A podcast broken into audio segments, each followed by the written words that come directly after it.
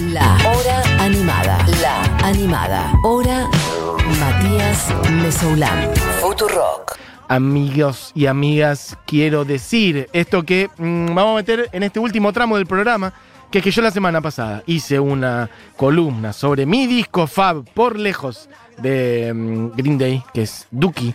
Y entonces hablando con Buji me dice, bueno, eso puede ser, pero yo tengo también un disco del que quiero hablar y para charlar de eso estamos en comunicación con Buji Eugenia Mariluz. ¿Cómo estás, Buji? ¿Todo bien? ¿Cómo estás? Tengo miedo de que el perro empiece a ladrar en cualquier momento. Encito, ¿cómo está Encito Pérez? Encito Francescoli, perdón. Encito Francescoli, está. Está que quiere ser una estrella, entonces cada vez que yo abro el micrófono él mete bocado, ¿viste? Y la verdad que así no, no podemos tener una relación profesional Enzo y yo. Pero bueno, si empieza a ladrar un perro, es imposible controlarlo, queridos. Y el, la semana pasada Ujú. Vos pusiste Dookie Ujú. como el mejor o el disco que más te gusta de Green Day. Eso para vos no es así, empecemos por ahí.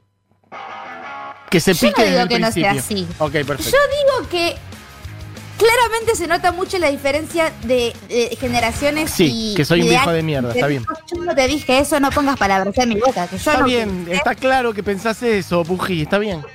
Porque Dookie es del 1994 y American Idiot, que es lo que está sonando de fondo, es del 2004 y me parece que se nota mucho cómo Green Day va marcando cada 10 años distintas generaciones con discos emblemáticos. Bien. Obviamente sin Dookie no hay American Idiot, pero cuando vos hablaste de, de Green Day, lo primero que mi mente dijo fue tipo, American Idiot, el primer disco original que me compré. o sea, no que, que copié o grabé en un cassette de la radio, sino que fui a una tienda y compré un disco original Mirá. y para mí era tipo una cosa espectacular, el librito, todo. Eh, fue la primera banda que realmente me gustó en mi vida. Quiero que te imagines una buji de unos nueve años, eh, sentada con dos colitas, eh, mirando la pantalla de la televisión, una, un video sobre cómo Bush es el peor presidente del mundo. Claro. Imagínate mi padre y mi madre entrando a mi casa y yo tipo, mamá, me quiero comprar una corbata como el de la tele. Eso O sea, año para ubicarnos. 2004. Ya, claro, ya. Cuando cayeron las Torres Gemelas, ¿vos cuántos años tenías, Buji? Seis. Seis años, perfecto. Bárbaro, adelante. Seis años. Eh, entonces, así como por ahí tu, tu, tu adolescencia, adultez temprana estuvo, estuvo marcada por Duki, mi camino Sí. musical empezó con American Idiot y son dos discos muy importantes en, en lo que es la historia de Green Day. Para que te des una idea, en Sí. cuarto o quinto grado, el 21 de septiembre, mirá lo que te voy a tirar. Sí. El canal MTV Sí. hizo para festejar el Día del Estudiante un especial de 24 horas de Green Day y yo le pedí a mi mamá que me deje faltar el primario y mi mamá me dejó. Qué grande Y tu yo- vieja, hermoso. Y yo me quedé todo el día pegada el día. a la televisión viendo todo porque hicieron como un recorrido histórico y ahí yo mi, mi cabeza explotó en millones de pedazos. Fui, compré American Idiot, mi mejor amiga tenía un fotolog que era Día Verde por Green Day. Digo, Claro. realmente nos marcó mucho. Eh, y es un disco muy generacional, yo creo, para todas las personas que, que tienen entre 20 y 30 años, Sí. 20, yo tengo 25 años, porque también era como nuestro primer, eh, o por lo menos así lo siento yo, como nuestra primera entrada a la música distinta. Pensé Claro. que en ese momento acá estaba sonando Bandana, Mambrú, que a mí me gusta, no estoy diciendo que no. Pero de repente conozco este mundo de, unas, de unos chabones con delineador y corbatas cuando no están usando trajes que rompen guitarras Sí. y yo flasheo. Y lo interesante de American Idiot es que es un disco conceptual que cuenta una historia y cuando sos más grande y realmente lo entendés, de repente te das cuenta lo buen disco que es. Bien. Porque abrimos con American Idiot, que es este tema, que es un tema que está quejándose del gobierno de Bush, de cómo en los Estados Unidos no queda ningún tipo de futuro, de cómo las políticas de gobierno están destruyendo absolutamente todo, no hay esperanza, qué sé yo. Y después vamos a Jesus of Suburbia, que si querés lo puedes tirar, Diegui, que es un tema que dura nueve minutos, que si yo pudiese, Sí. lo haría sonar entero, porque es un tema espectacular. Que Billy Joe Armstrong dijo, quería hacer el Bohemian Rhapsody del punk pop. Muy bien. Y es una canción que tiene partes y cuenta la historia de nuestro protagonista de toda la saga de American Idiot, que es este muchacho Jesus of Suburbia, que se crió viendo televisión y con una dieta de gaseosa y pastillas, como dice la, la canción, que no tiene ningún tipo de de esperanza para absolutamente nada y empieza con un viaje donde en el medio se va a ir cruzando con otros personajes en, una, en un Estados Unidos que está completamente devastado, completamente eh, vaciado, digamos, de esperanza y de sueños hacia el futuro, que es justamente el- la crítica que, política que le estaba haciendo Billy Joe Armstrong a lo que fue el gobierno de Bush, Lo- el segundo gobierno. Sí, lo cual está, digo, para conectar también con Duki. eh, bueno, en este caso, obviamente, son disco eh, que es tipo ópera rock, ¿no? Un disco conceptual que tiene toda una narración. Duki eh, tiene un montón de esa cosa de inconformismo, eh, de que el mundo es medio una mierda, pero más en plan adolescente y no. No, no politizado en un sentido de que no está clara la crítica hacia dónde va, es como más dispersa, medio una cosa medio de pegar para todos lados, de estar aburrido y del que el mundo no te ofrece oportunidades, etcétera, etcétera. Y está bueno ver como por ahí, 10 años después, esa crítica sigue estando presente, pero de una manera mucho más profunda y concreta y Y orgánica. ¿no? contextualizada. como- Contextualizada, dirigida hacia un lugar, o sea que también hay una evolución en la manera de expresar ese inconformismo de parte de Green Day Exacto. de una manera mucho más politizada e interesante.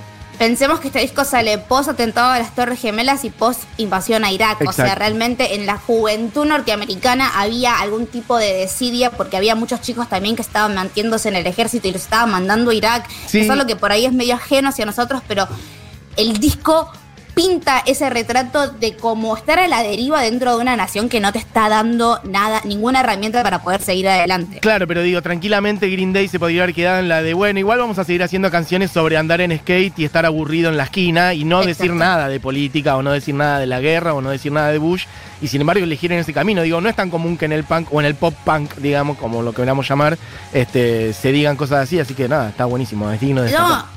Está buenísimo y el disco conceptualmente, si se leen las letras, uno va entendiendo la historia. Está armado de una manera que las canciones vienen juntas. Eh, las canciones vienen como en un bloquecito para explicarte justamente los episodios que están pasando. Entonces terminamos Jesus of Suburbia, donde el personaje principal decide abandonar la ciudad donde vive, el suburbio en el que está encerrado, para salir a ver qué pasa. Y en el medio se encuentra con dos personajes. Uno es What's Her Name, que es el personaje femenino de, de, de la historia, que para el final de la historia él ni siquiera puede recordar el nombre de la mujer, por eso se llama What's Her Name, que significaría, significaría algo así como como se llame que vendría a ser justamente como la parte medio amorosa, medio maternal. También hay como una idea de cuidarlo a Jesus of Suburbia, porque si ustedes ven el video van a ver que está caracterizado como una persona que no tiene mucha idea para dónde ir o qué hacer con su vida. Y otro de los personajes que se encuentra es Saint Jimmy. Que, justamente la canción donde está Saint Jimmy es Are We the Waiting barra Saint Jimmy, que Are We the Waiting es como una canción que habla de que estamos esperando que suceda y aparece Saint Jimmy que es el villano, entre comillas, o si no, la otra parte de la historia, que es este personaje punk súper eh, eh, Sí. que lo único que hacer es llevarlo a Jesus por el camino de ya fue todo, rompamos todos y total nos vamos a morir porque este país no es bueno. Y se escucha mucho en el sonido. Y lo bueno de American Idiot, para aquellos que no sepan, es que es una obra tan espectacular que tuvo musical de Broadway. ¿En serio? Tuvo musical de no, Broadway. quiero ya esa data. ¿Y cómo lo armaron? Contando la historia que yo te estoy contando, obviamente mucho más desarrollada porque es mucho más profundo todo, donde lo iban poniendo en escena con una, con una estética punk, eh, pero punk como comprada en un supermercado. Sí. O sea, para que te des una idea, porque estamos hablando de Broadway, ¿sí? Tuvo una, tuvo una, un formato en Argentina, tuvo tres funciones en Argentina en español, No, ¿en con serio? tripa de mambrú haciendo no, de no, ¿qué? Jimmy's. Sí. Boluda, pero Sí. ¿y hay videos de eso? Está tripa haciendo, no te puedo creer. Yo videos de Argentina no Por encontré. favor, El musical eso. entero de Broadway está en YouTube. Si buscan eh, Green Day, American Idiot Broadway, les va a salir la hora y 20 de una grabación original del Teatro de Los Ángeles donde se fue presentando. Pero, y te pido que lo vayas tirando, Diegui, tengo una versión de Saint Jimmy, que para mí es uno de los mejores temas de American Idiot, Sí. con Billy Joe Armstrong haciéndolo desde Broadway, sorprendiendo absolutamente toda la gente que estaba ahí, porque Sí. el personaje de Saint Jimmy es uno y de repente sale Billy Joe Armstrong gritando. Claro. Pero, ok, ahí escuchamos el audio de fondo, pero mi pregunta es, eh, ¿la versión de Broadway es medio tal cual la del disco, con la misma energía punk rockera, o es más lavadita musical, digamos? No sé, ¿me explico? Misma ¿Cómo? energía. Mira, Ok, escucha. es el mismo sonido, perfecto.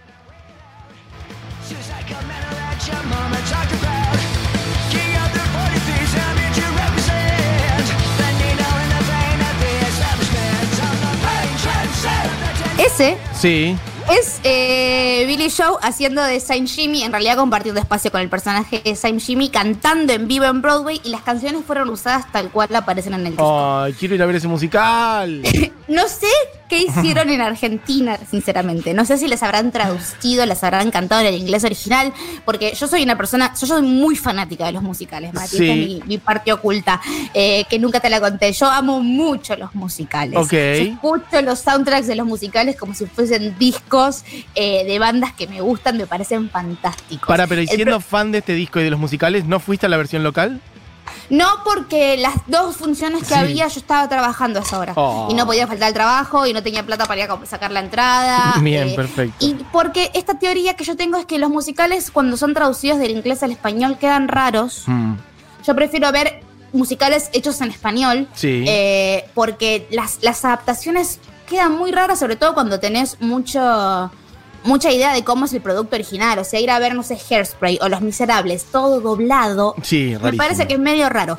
Eh, por eso eh, prefiero que se generen musicales de industria nacional e ir y apoyarlos y verlos y que aparte cuenten nuestra historia y que no estemos contando historias Para- que solamente estamos traduciendo. Ya te digo, al margen, nota al pie, eh, te pido columnas musicales otro día. Buscan lo que quieran. Yo o sea, no me pongo a hablar de Hamilton y no paro. En serio, no quiero, además, eh, no fui, creo que no fui nunca a ver un musical. Me estoy dando cuenta de que me estoy perdiendo un mundo enorme ahí, así que ya quiero columnas musicales y apenas podamos ir a ver uno, hay que ir. Bien, Hay perfecto. que ir a ver musical. Obviamente, recomienden los oyentes los musicales que quieren que ahora animada en grupito. O los que hables vos, no sé, que la gente diga qué musicales quieren que Buji desarrolle. Che, hay muchísimos mensajes, no, un montón de mensajes, Buji, sobre este tema, ¿eh? Gente bancándote a full con el disco, Same, igual que Buji, American Idiot del disco de mi vida, bla, bla, bla. Estuvo espectacular el musical en Argentina, dice Clara. Eh, ¡Vamos! sí, Tripa era San Jimmy, estuvo espectacular, gente que fue. Claro, bueno, si hay alguien que fue a ese musical que nos cuente y que nos tire data. Bueno, dale, seguí porque te estoy quemando todo el tiempo. Y que la última cosa que les quiero contar es Sí. que la narrativa de American Idiot tiene dos partes. Por una parte tenemos la que cuenta las letras y por otra parte tenemos la que cuenta los videos. Porque si recuerdan, aquellos momentos donde nos poníamos a ver MTV todos los días y Green Day estaba sonando todo el tiempo, los videos oficiales tienen algún tipo de relación. Sí. Por ejemplo, tenemos American Idiot que rompen una bandera eh, norteamericana y se convierte, de Estados Unidos en realidad, y se convierte todo en una marea verde y rompen todo como para avisar que van a venir a romper todo. Sí. Tenemos después Holiday, que tenemos a los tres, eh, eh, par de- ay, los tres músicos de Green Day, se me borró la mente. Sí. Los tres músicos de Green Day en una noche de fiesta, porque la canción se llama Holiday, pero en realidad está avisando de que todo lo que va a pasar es para, para destruir absolutamente todo. Meten como medio un audio del gobernador de California, que en realidad es Billy Joe haciendo de él, como diciendo, vamos a matarlos a todos y que no quede ninguno de ustedes vivo porque no nos interesan. Ajá. Después de Holiday está Boulevard of Broken Dreams, que fue un hitazo en su momento, Sí. que es el día después de que se van de joda. O sea, es un disco que tiene mucha data y mucha carga y mucha información por todos los lados y por donde quiera que lo veas. Qué bien, bueno, lo voy a recuperar, lo voy a pegar una escuchada completa, hace mucho que no lo escuchaba y voy a buscar ahora especialmente el musical en YouTube. ¿Vos decís que se- la versión yankee, vos decís que está completa en YouTube? Me muero. Sí, pones American Idiot Broadway y te va a salir una versión que dice el canal es Green Day, no, American Idiot Los Ángeles, así que debe ser la, la compañía oficial que hace la- el musical en Los Ángeles. Y va a un montón de diferentes videos también de, de cositas que fueron haciendo, porque Billy Joe estuvo metiéndose en algunas de las funciones a lo largo de la gira, medio de sorpresa, medio de, de como abrir una, una, una cajita que no sabes qué va a pasar y de repente está Billy Joe de Green Day cantando una canción con un montón de actores disfrazados de, de- este, de un estereotipo punk medio raro contando la historia que él quiso contar en American Idiot. Total. Yo Che, te dije que Sí, hubiese puesto Jesus of Suburbia, sí. pero, nueve nueve minutos. Otro día eh, Jesus on es un montón. Sí. Así que tengo un especial para cerrar que me parece una de las mejores del disco. Con Holiday de Green Day para empezar el fin de semana como corresponde. Así que suban ya el volumen de lo que sea que estén usando para escuchar la radio porque es un temazo. Perfecto. Gracias, Buji, beso grande. A mí es, tengan un gran fin de semana. Esto es Holiday de Green Day. Nos vemos el lunes. Adiós.